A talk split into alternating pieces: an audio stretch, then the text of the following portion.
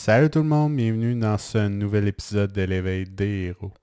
Je suis vraiment content de t'accueillir aujourd'hui. Euh, ce que je t'ai réservé, c'est une conférence que j'ai faite il y a deux ans. Euh, c'était à la suite d'une formation pour apprendre le métier de conférencier et pour faire une conférence.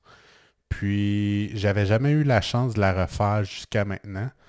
Puis, pour moi, c'est quand même vraiment important de, pouvoir la, la, la, partager à tout le monde parce que c'est quand même une bonne partie de ma vie.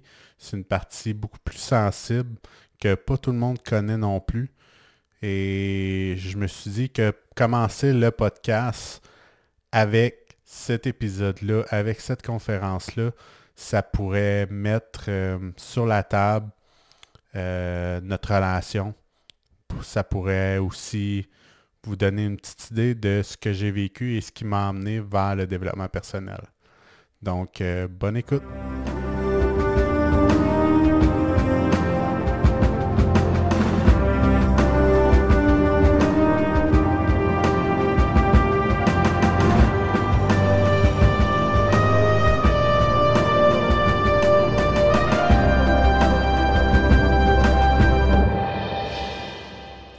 Me rappelle un matin où est-ce que moi et mes frères, on était allés rejoindre mes parents dans leur lit.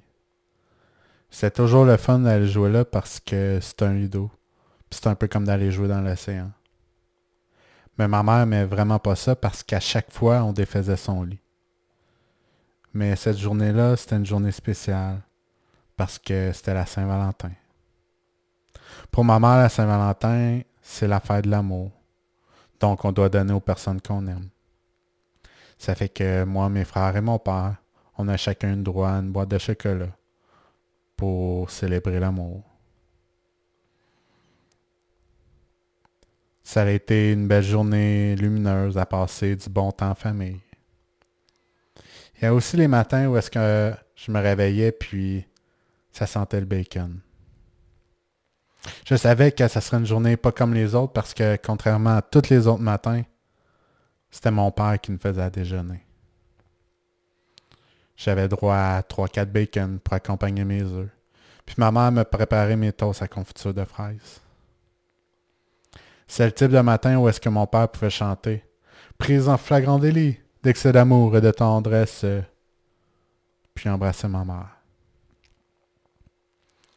Comme vous pouvez remarquer, j'ai grandi dans une famille où est-ce que l'amour était omniprésent. Si l'amour est une potion magique, je suis un peu comme Obélix. Je tombé dedans quand j'étais petit. Ça fait que ça n'a pas pris beaucoup de temps pour que moi aussi, je veuille donner de l'amour aux personnes que j'aimais. Et il y a une petite fille à l'école qui s'est démarquée des autres. Elle était belle, drôle, un peu hyperactive, mais dans le fond, c'est ce que j'aimais chez elle. Déjà, à 7 ans, je savais que je voulais me marier avec elle et que j'avais rencontré la femme de ma vie.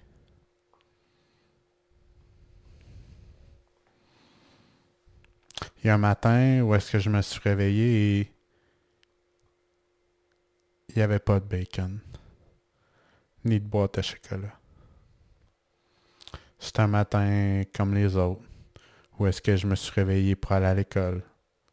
Et il faisait encore noir dehors. Puis ma mère est venue me voir pour me dire qu'il est arrivé quelque chose. Qu'une de mes amies était montée au ciel. Pour ma mère, c'était juste une amie. Mais pour moi, c'était tout mon monde qui venait s'écrouler. Comme si quelque chose d'invisible venait de casser et tombait en mille morceaux. Je venais de perdre la femme de ma vie. Plus que jamais, j'avais besoin d'être aimé. Mais au même moment, ma mère a perdu son emploi. Ma mère, qui était une femme forte et indépendante, est devenue maman à la maison, sans emploi. Et mon père, qui est un père présent, est devenu un père qui travaillait 60 heures semaine pour être certain que sa famille manque de rien mais qui était souvent fatigué et absent. Donc, je me suis retrouvé seul à me replier sur moi-même et à fermer mon cœur à l'amour que les gens avaient pour moi et l'amour que j'avais pour les gens et pour moi-même. Parce que c'était juste trop douloureux. Les années ont passé sans trop que je me rende compte ce qui s'était réellement passé. Et rendu au secondaire à 16 ans, je suis tombé amoureux de nouveau. Mais c'est pas comme ils racontent dans les contes de Disney où est-ce que tout est beau, que les oiseaux ils font cuit et qu'il y a même des pétales de rose qui sont à terre. Pour moi, c'est quelque chose de lourd et pesant, comme un fardeau que j'avais transporté sur mes épaules, et qu'à la place, pour moi, c'était des corbeaux qui chantaient. Ça fait que j'ai refoulé ce que je ressentais, parce que pour moi, c'était juste trop dangereux ce qui se passait à l'intérieur de moi. Puis après un certain temps, j'ai fini par avouer ce que je ressentais. Mais j'avais attendu trop longtemps. Et c'était pas réciproque.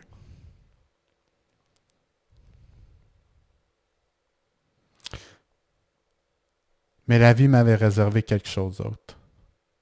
Je quittais finalement mon village natal pour déménager dans la grande ville où est-ce que j'ai pu m'épanouir, rencontrer des nouveaux amis et m'ouvrir à plein pleine de nouvelles aventures. Puis encore une fois, les années ont passé. Et c'est à 23 ans que je suis tombé amoureux de nouveau. Mais cette fois-là, je ne voulais pas faire la même erreur qu'avant. Je ne voulais pas attendre trop longtemps. Donc, je me suis vite set up une date avec cette fille-là. Je me rappelle encore voir tout le brillant dans ses yeux. Elle avait l'air tellement heureuse qu'on se soit prévu une soirée cinéma à la maison, dans laquelle on écouterait dans une galaxie près de chez vous. Puis pour moi, ça représentait, ça gros.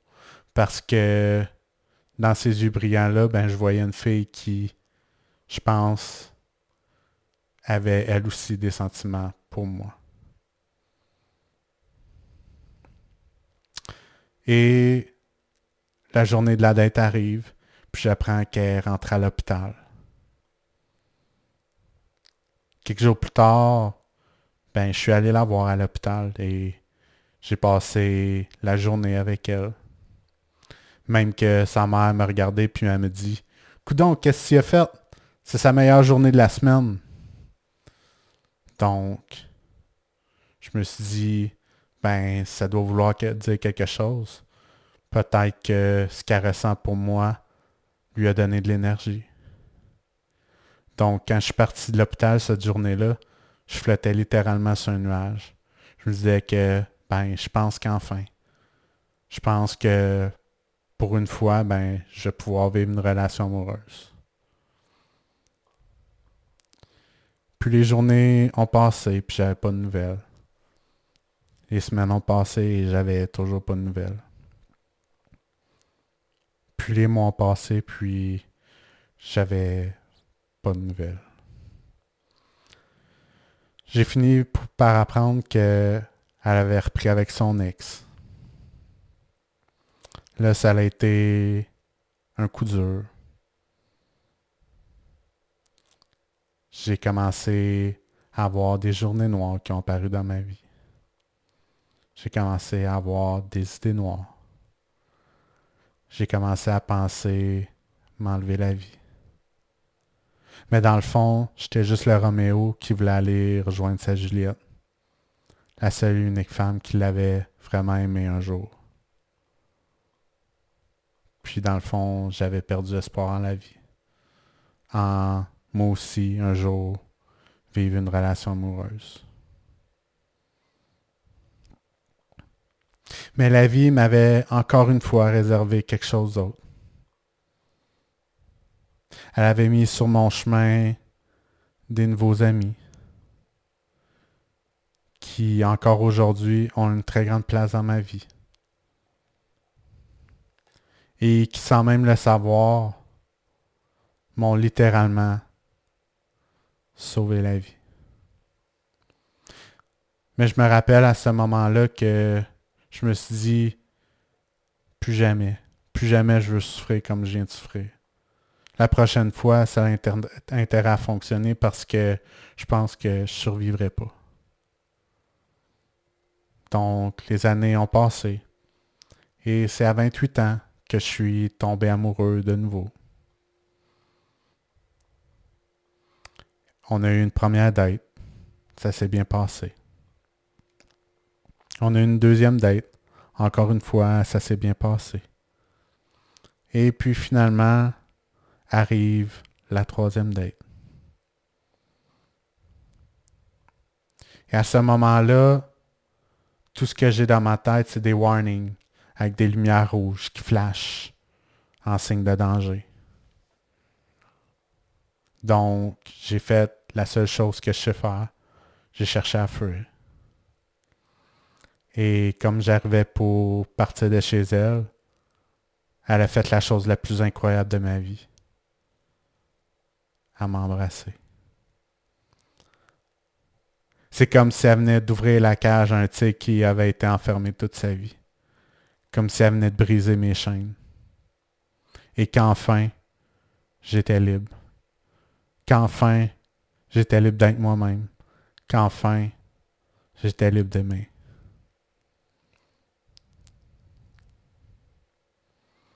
Le restant de la soirée va rester entre moi et. Dans les jours qui ont suivi, j'ai pas été capable de gérer mes peurs. Puis on a fini par se laisser. Un an plus tard, on s'est rencontrés, mais encore une fois, j'étais incapable de lui dire ce que je ressentais. Incapable de lui dire je t'aime.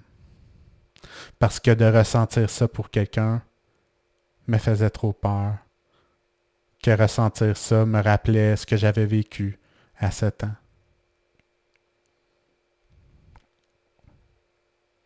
Puis on s'est laissé de nouveau. Et encore une fois, ben, j'ai commencé à être un peu dépressif. À me dire, mais où est-ce que va ma vie? Est-ce que moi aussi, je vais pouvoir vivre l'amour une fois? Est-ce que pour une fois, je ne serais pas fuir les personnes que j'aime? Mais encore une fois, la vie m'avait réservé quelque chose d'autre. C'est à ce moment-là que j'entends à la radio un homme parler de sa nouvelle conférence dans laquelle on aurait à vaincre nos peurs. Donc je me suis inscrit. Et la journée de la conférence arrive et je suis terrorisé. J'ai juste envie de rester dans mon lit, à me protéger, Mais je me rappelle une phrase que maman nous répétait souvent. Quand c'est dur, Timic, on se retrousse les manches puis on fonce. Donc j'ai foncé. Et plus que la conférence avançait, plus que je commençais à croire à l'impossible. Croire que je pourrais accomplir l'impossible. Croire que je pourrais marcher sur le feu. et arriver dans la file d'attente pour pouvoir euh, marcher sur le feu, je me reconnais tout simplement pas. Moi qui quelqu'un de plutôt réservé, plutôt calme, je déborde d'énergie. Je saute littéralement sur place et j'ai envie de le faire là, maintenant. J'arrive devant le conférencier et je le regarde. Il me regarde. Il me fait signe d'y aller et je fonce. C'est comme si je venais d'être frappé par un éclair, comme si je venais de m'embraser sur place et que le phénix pouvait enfin renaître de ses cendres. Depuis ce jour-là, ma vie a changé du tout, tout, tout. Moi qui pensais être quelqu'un de réservé, qui n'avait pas grand-chose à dire, ben j'ai lancé mon podcast et je suis en train de vous parler. Moi qui pensais être juste un gars de shop, ben je me suis inscrit dans un cours de PNL où est-ce que j'ai appris à écouter et à parler avec mon cœur. Et je suis devenu coach. Moi qui pensais avoir peur des hauteurs, je suis allé sauter en bungee. Mais en vérité, c'est qu'à ce moment-là, quand j'ai marché sur le feu pour la première fois, j'ai cru en moi. Que pour la première fois de ma vie, j'ai eu confiance en moi. Que pour la première fois de ma vie, mon cœur a recommencé à battre qu'à partir de ce moment-là, j'ai pu commencer à l'écouter et à le suivre. Et que j'ai pris la décision que plus jamais mes peurs allaient m'empêcher d'aller vers où ce que mon cœur voulait aller. C'est le pourquoi que j'ai été sautant bungee, que je me suis inscrit et j'ai accompli tout le parcours de coach en PNL c'est parce que j'ai suivi mon cœur. Et qu'à partir de ce moment-là, j'ai commencé à m'aimer. Et à pouvoir commencer tranquillement, pas vite, à accueillir l'amour des gens, votre amour, et à moi aussi vous aimer. Parce que marcher sur le feu, ça change une vie ça a changé la mienne. Et c'est le pourquoi que je suis parti en Californie pour moi aussi devenir instructeur en marche sur le feu. C'est parce que j'avais envie de moi aussi changer des vies. Et j'ai vraiment hâte de pouvoir vous rencontrer dans un événement de firewalking pour que je puisse vous aider à vous aussi changer votre vie. Puis maintenant, au lieu de me dire que à 7 ans, j'ai perdu la femme de ma vie. Aujourd'hui, je me dis que j'ai permis à une petite fille de connaître l'amour. Merci.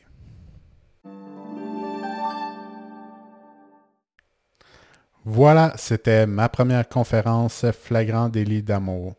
Je suis vraiment heureux de vous l'avoir offert aujourd'hui parce que c'est une conférence qui me tient vraiment à cœur. J'ai vraiment mis toute mon âme et mon cœur dans cette conférence-là et partagez-la. Ça peut aider quelqu'un, ça peut l'inspirer, ça peut changer sa vie.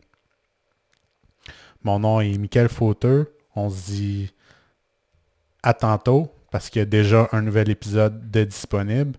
Et n'oubliez pas de vous abonner, sur, que ce soit sur YouTube, Spotify, Apple Podcasts, Google Podcasts, Amazon Prime, name it. Et on se dit bye, à la prochaine.